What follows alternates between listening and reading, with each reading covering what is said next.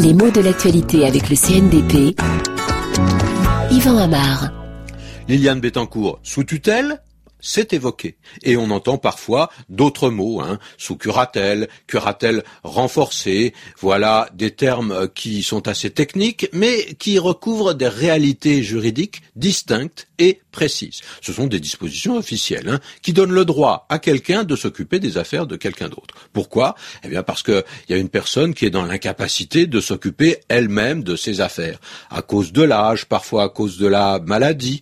Alors, quand il s'agit d'une personnalité comme Liliane Bettencourt, bien sûr, on en parle, et cela concerne essentiellement un point précis, la gestion de sa fortune, et sa fortune est grande.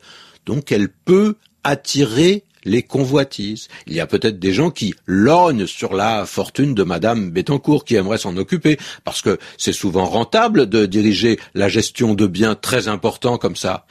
Mais on peut toujours craindre que ceux qui s'intéressent de trop près à un gros patrimoine comme cela, euh, n'aient envie d'en croquer quelques morceaux, d'en détourner quelques fragments. Alors le propriétaire peut en être dépossédé, et au-delà, les héritiers, après sa mort, ne recueilleront pas tout ce à quoi ils s'attendaient.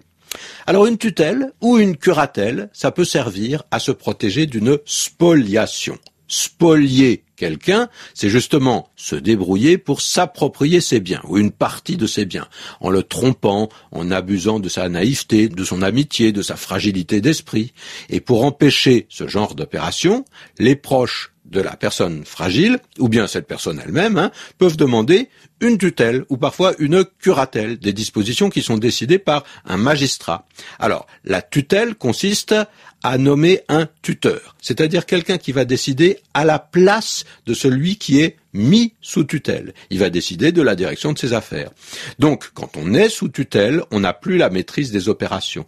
Votre signature n'a plus de valeur si vous êtes sous tutelle. Vous ne pouvez plus faire d'opérations sur votre compte en banque, vendre et acheter euh, des valeurs ou des biens immobiliers, parce que le tuteur se substitue à celui qu'il représente.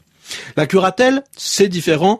On peut penser que c'est moins radical, on ne représente pas la personne, on ne prend pas sa place, ses actes, sa signature, sa parole ont encore une valeur légale, mais cette personne, elle est soutenue, elle est conseillée par celui qu'on appelle un curateur. Et les actes effectués par celui qui est sous curatelle en dehors de l'avis, de l'aval du curateur ou du juge, peuvent être annulés. L'annulation n'est pas automatique, mais la procédure est prévue. Alors, les deux mots se ressemblent. Curatelle a été formé d'ailleurs sur le modèle de tutelle. On a gardé la fin du mot, hein, le, le suffixe. Et puis cura veut dire le soin, le souci, le fait de s'occuper de quelqu'un.